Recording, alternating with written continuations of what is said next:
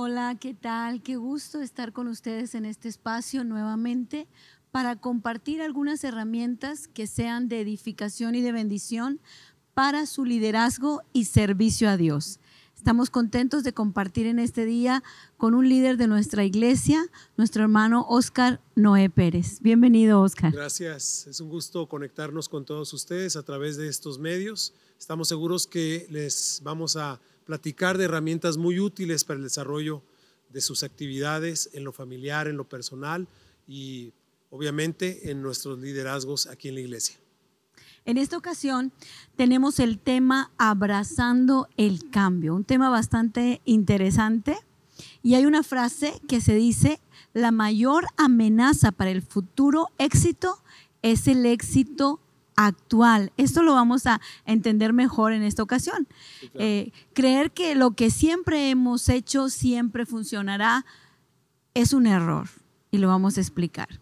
Queremos preguntarles a los que nos escuchan también en este día, ¿en qué momento de su vida considera usted necesario realizar un cambio? ¿Considera que debe mejorar algo en su vida? En esta transmisión queremos compartir tres maneras para abrazar el cambio. Si no estamos listos para aceptar el cambio, no estaremos listos para liderar. Claro. ¿Recuerdas, Oscar? Bueno, tú seguramente eras muy pequeño, hace unos 30 años o más, eh, cuando hubo una especie de revolución, si se puede llamar así, en las iglesias cristianas de aquella época, en el que las iglesias tradicionales fueron cambiando a lo que se conoció como la iglesia contemporánea. Hubo cambios de mobiliario, eh, pusieron sillas en lugar de bancas, eh, la alabanza se modificó, ahora se usaban las pantallas para leer los cantos en lugar del himnario, la forma de presentarse en el púlpito, de vestir, fue un poco más informal, el énfasis de las predicaciones, las doctrinas. Y recordando eso, ahora después de 30 o un poco más, parece ser que lo que se consideraba la iglesia contemporánea ahora se ha convertido en la iglesia tradicional. Exactamente. Y lo que ahora hacemos no es necesariamente lo que mejor puede estar funcionando. Los cambios que se han generado últimamente y en estos últimos tiempos han sido demasiado veloces, mucho más que antes. Todo cambia rápidamente. Por lo tanto, si nosotros no cambiamos, nos estaríamos quedando atrás y eso significa que como iglesia no estamos creciendo. Considerando lo que la palabra del Señor nos dice en Romanos 12.1, Dios dice que no nos conformemos a este siglo, aún en lo que el, el, mundo se mueve, sino que nos renovemos, que cambiemos, que mejoremos por medio de la renovación de nuestro entendimiento. Entonces, para Dios los cambios son necesarios y deben de ocurrir en todos los niveles, como tú mencionabas hace un momento, en todas las áreas de la vida. Y Dios mismo eh, dice que, que todo debe cambiar, Él hace nuevas todas las cosas, como dice Apocalipsis 21.5, Él dice que somos nuevas criaturas, o sea, a Dios le gusta el cambio, incluso Jesucristo enseña en los diferentes evangelios y menciona tanto en Mateo como en Marcos, en Lucas, que el vino nuevo debe de colocarse en odres nuevos, en vasijas nuevas. Eso que puede, ¿cómo lo podemos interpretar? Que la misión de la iglesia, esa va a seguir constante, pero la forma en la que hacemos las cosas para cumplirlas debe de cambiar. Por ejemplo, cuando educamos a nuestros hijos, tenemos que estar conscientes que cómo lo hacemos con un niño no necesariamente va a funcionar con el otro, ¿verdad? Hay diferencias, tenemos que hacer cambios. Y en esta ocasión queremos compartir tres maneras para abrazar el cambio. No pretendemos agotar el tema, pero vamos a analizar esas tres maneras y esperamos, esperamos que los que nos escuchan puedan tomar su decisión de cambiar como Dios espera. Claro que sí. La primera manera que vamos a analizar es la siguiente. Eh, cambia tu forma de pensar sobre el cambio, es decir, sobre el mismo cambio nosotros tenemos comúnmente una fuerte resistencia a cambiar. Para todas las personas, para todos nosotros, eh, es difícil aceptar que hay cosas que cambiar por comodidad, por tradición.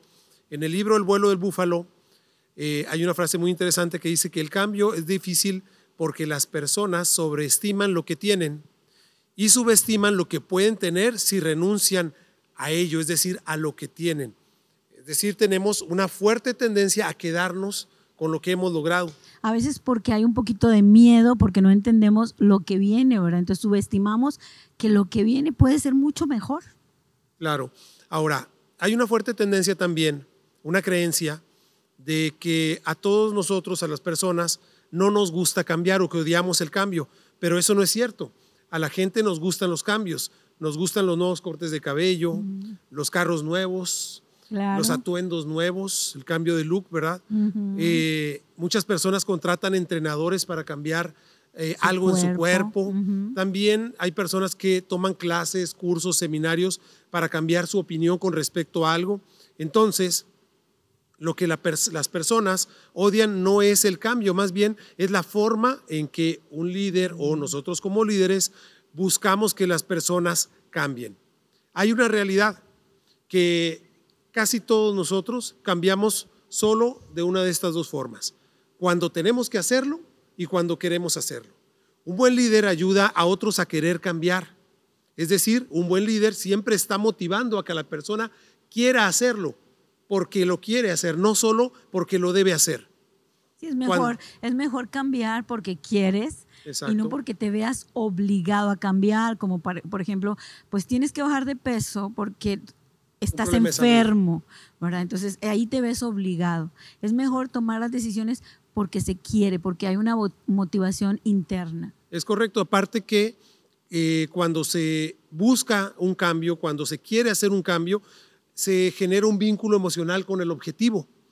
Y un líder debe estar siempre al pendiente de que un equipo de trabajo, un proyecto, alguna actividad, una organización, se comprometa con el objetivo que, está, que se está persiguiendo. Es decir, dirigir con el por qué antes de solo con el qué. Muy bien. Un ejemplo de esto es que las personas que tienen una tradición, una tradición muy fuerte, no quieren cambiar, porque cuando un líder le dice, tienes que cambiar esto porque así es y punto, hay una resistencia mucho mayor que cuando el líder logra generar en la persona un vínculo hacia el objetivo, hacia la meta del proyecto, hacia lo que vamos a conseguir todos como comunidad o como organización, sobre los beneficios que vamos a obtener cuando se busca ese cambio.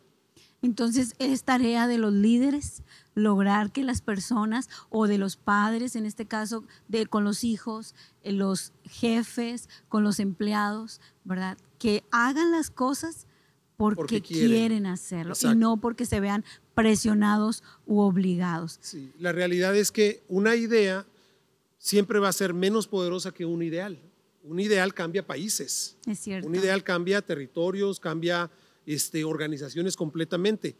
Y es ahí cuando hay un ideal plasmado, cuando hay un vínculo emocional con el objetivo. Es como el ideal de la iglesia. La iglesia tiene una misión, ¿verdad? Y la iglesia siempre va a cumplir esa misión. Eh, que es predicar el Evangelio a toda criatura. Eso está constante, eso es una verdad que no vamos a cambiar, pero la forma en la que vamos a cumplir esa tarea o esa misión es la que deberíamos de cambiar. ¿verdad? Nuevas estrategias para llegar de acuerdo a, los, a, lo que estamos viviendo. La gente no sabrá cuán bueno es lo nuevo hasta que deje a un lado lo viejo, ¿verdad? O sea, tenemos que hacer eh, ese cambio de lo, de lo viejo a lo nuevo. Entonces, como líderes debemos abrazar el cambio como parte de lo que nosotros somos, querer hacerlo. Necesitamos entonces para crecer, para desarrollar esa constancia, o sea, cumplir el deber, eh, como en el caso de la misión de la iglesia, pero con variedad, constancia y variedad. Hay algunas actividades que debemos estar haciendo constantemente, pero debemos hacerlas de manera variada. Por ejemplo, los que les gusta ejercitarse en, en un gimnasio, ¿verdad? Ellos saben que para fortalecer un músculo específico pueden hacer una variedad de diversos ejercicios, ¿no? Entonces, eso es a lo que queremos. O, por ejemplo, trayéndolo a, lo espiritual, todos sabemos que debemos de leer la Biblia, pero la manera en la que leemos, cada quien tú la puedes leer de una forma, yo de otra.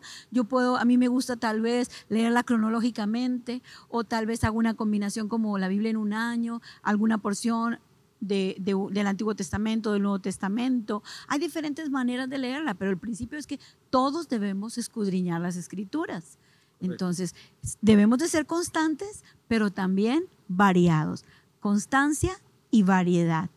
Tiene que cambiar el cómo pensamos sobre el cambio, si no, esto no se va a generar.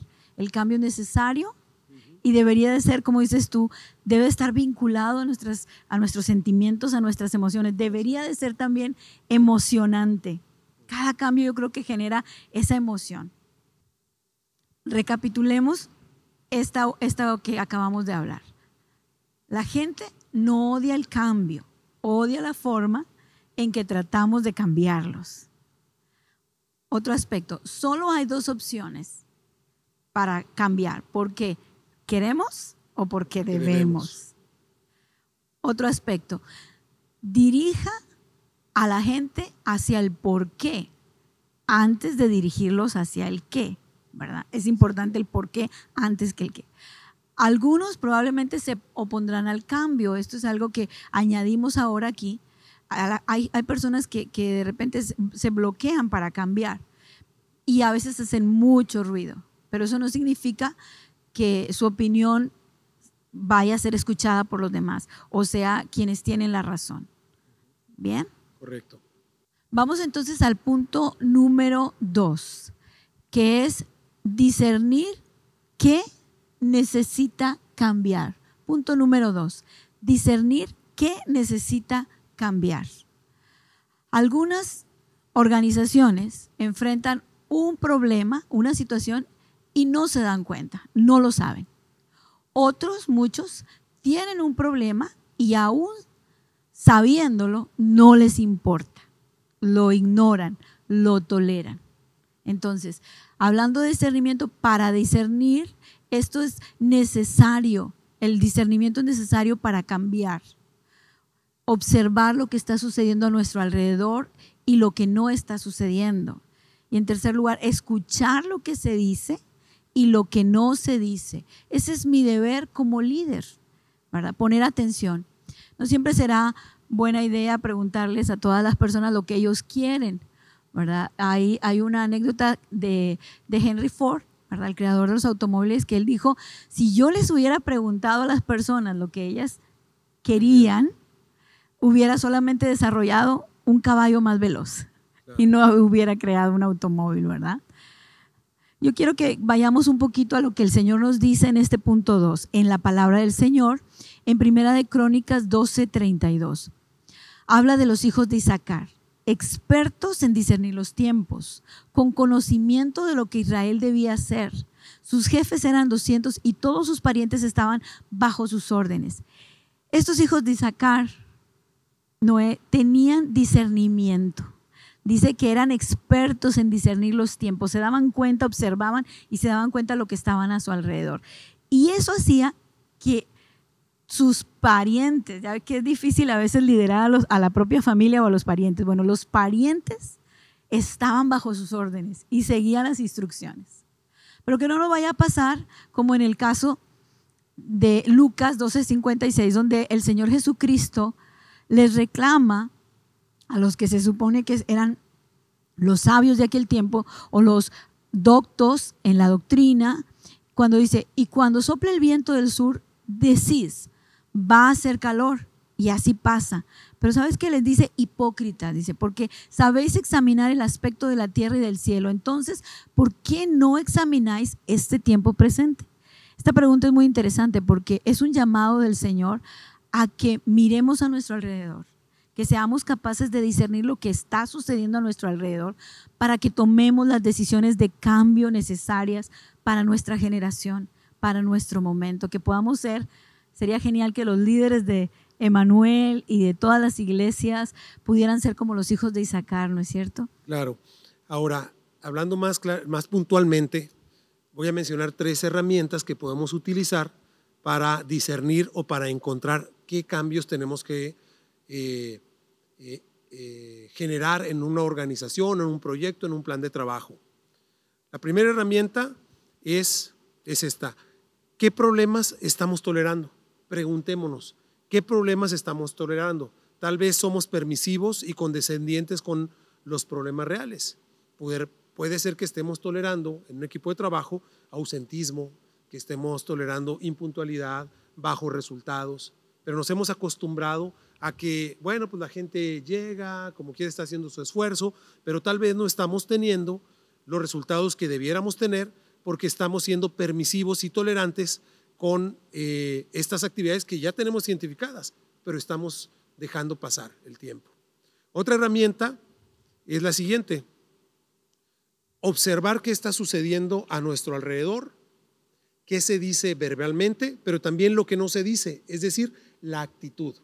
¿sí? A veces la falta de participación, a veces la falta de opiniones, a veces conceptos en contra del objetivo que se está planteando. O el, cumplimiento de algunas responsabilidades ya otorgadas, ¿no? Exactamente, el incumplimiento de, responsabilidades, abandono de un puesto a mitad del, del periodo. Entonces, eso no se dice, pero tenemos que también estar atentos. Entonces, es una herramienta, estar observando lo que está sucediendo, aunque no se diga. Otro es, preguntémonos, ¿estamos alcanzando la meta? Es decir, tenemos resultados reales, tangibles de ese proyecto, de ese objetivo que se había planteado al inicio de un plan de trabajo? ¿Estamos realmente teniendo los resultados? Porque tal vez todo el mundo está yendo, todo el mundo está acudiendo, todo el mundo está haciendo lo que le toca, pero no estamos llegando al resultado. Entonces, esta es una tercera herramienta. Preguntémonos, ¿se están dando resultados? Otra también es, ¿funcionó lo que estoy haciendo? ¿Sí? está funcionando, está generando eh, aquello para lo cual fue creado ese proyecto. Si funciona bien, también tenemos que reflexionar, porque como dijimos al principio, la amenaza, la, mayor amenaza para el futuro éxito es el éxito actual. que te conformas, ¿verdad? Exactamente. Que te está, es lo que citábamos hace un momento de hace 30 años de una iglesia, hizo cambios, pero se quedó ahí estancada y ya Ahora por eso decimos que las contemporáneas ya se volvieron las tradicionales, porque no han cambiado desde hace 30 años. Exacto. Pensamos, nos dio resultado hace 30 años y lo seguimos haciendo durante todos los años subsiguientes. Entonces Dios quiere que observemos, que discernamos nuestro tiempo y que hagamos los cambios que debemos hacer. Claro, entonces como herramienta, si estamos teniendo éxito, también tenemos que observar que sigue. no podemos quedarnos ahí. Exactamente. Ahora pasando a el tercer punto que tenemos para, desarrollar es el siguiente. Acciones. Ser valientes para realizar los cambios. Ya identificamos, ya, bueno, ya cambiamos nuestra forma de pensar con respecto al cambio. Primer punto. Segundo punto, discernir. Ya identificamos algunos aspectos que tenemos que cambiar. ¿Qué es lo que sigue? Tenemos que actuar, tenemos que generar acciones. Pero acciones muy valientes, muy audaces acciones que realmente sean un cambio radical, los no pequeños ajustes, porque cuando solo hacemos ajustes, nunca vamos a generar cambios profundos. Solo ajustes nunca cambian el mundo. Cuando yo cambio, el mundo cambia también. Hagamos cambios radicales. Cambiar la forma en que hacemos algo no es audaz. Tenemos que generar cambios totales. Arriesgarse a ser algo nuevo sí es audaz. Para ser audaz, debe cambiar las preguntas con las que estamos enfrentando las realidades que vivimos. Cuando cambias las preguntas que haces, cambias la forma en que estás pensando. Pregúntate, ¿qué es lo que impulsa a las personas en la iglesia? Es decir, ¿están en el qué o están viendo el ideal de nosotros como iglesia? Extender el reino de Dios en la tierra, llevar a más personas a la vida eterna otra pregunta sería, si puedes lograr mil, personas congregándose o 150 grupos pequeños con lo que estamos haciendo. Si con lo que estamos haciendo no podemos llegar a eso, quiere decir que tenemos que cambiar y tenemos que hacer cambios radicales. No es solo asistir, sino el compromiso significativo, buscar ese compromiso significativo. Ahora, nosotros como líderes no podemos quejarnos de lo que permitimos no podemos quejarnos de lo que toleramos. Tenemos que asumir nuestra responsabilidad para buscar generar cambios valientes, cambios radicales. En algún momento, nuestra organización llegará a un máximo. Y también en ese punto tenemos que generar cambios. Para esto es muy importante tener controles, tener indicadores, tener, estar midiendo tanto asistencia como resultados, como crecimiento. Es decir, estar siempre monitoreando indicadores para poder identificar si tenemos que generar cambios. Sabes que ese es un, es un aspecto que muchas veces hemos batallado en la iglesia y creo que en otros, en otros lugares también, a veces las personas se sienten, interpretan equivocadamente lo que es el control, ¿verdad? Sienten que hay ah, una obligación y no ven el porqué de los controles, como tú lo estás explicando. Si entendemos el porqué de los controles, que son necesarios, que nos que son señalamientos, que son indicadores, que nos ayudan a discernir el momento para hacer los cambios que se deban hacer, para seguir creciendo. Porque como bien dice, llega un punto en el que podemos estancarnos si no estamos atentos a lo que está sucediendo. Puede que nos vaya muy bien, pero hay un punto que tenemos que observar los indicadores y los controles nos van señalando cómo estamos, si en algún aspecto hemos disminuido, si se ha descuidado alguna área, para poder hacer la corrección y seguir apuntando hacia el crecimiento. Claro, definitivamente lo que no se, no se mide no se puede mejorar. Y mire, hay un ejemplo. Todos los productos, cualquier producto que se lanza al mercado, comienza una curva ascendente en el éxito del producto. Pero definitivamente llegará un momento donde toca la parte alta de esa curva, que podemos llamarle cresta.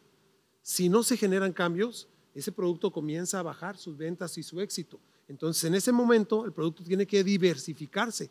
Entonces, si por ejemplo hablamos de un shampoo, cuando se lanza un shampoo se, se, lanza la marca inicial, pero cuando llega a la parte alta de la cresta, se comienza a diversificar. Entonces sale con olor a hierbabuena, con una presentación más pequeña, con una presentación más grande, ahora para cabello rizado, etc. Entonces, cada una de las variaciones comienza una nueva curva.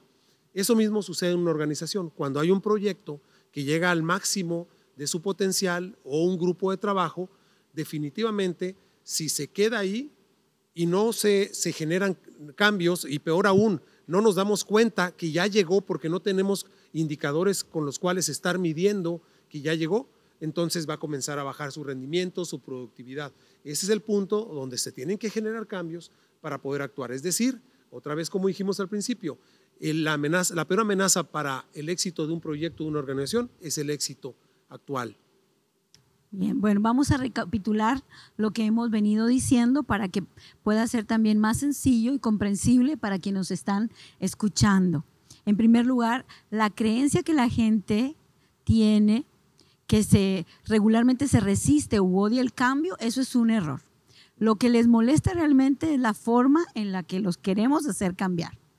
Hay dos formas en las que se realizan los cambios, porque se debe o porque se quiere.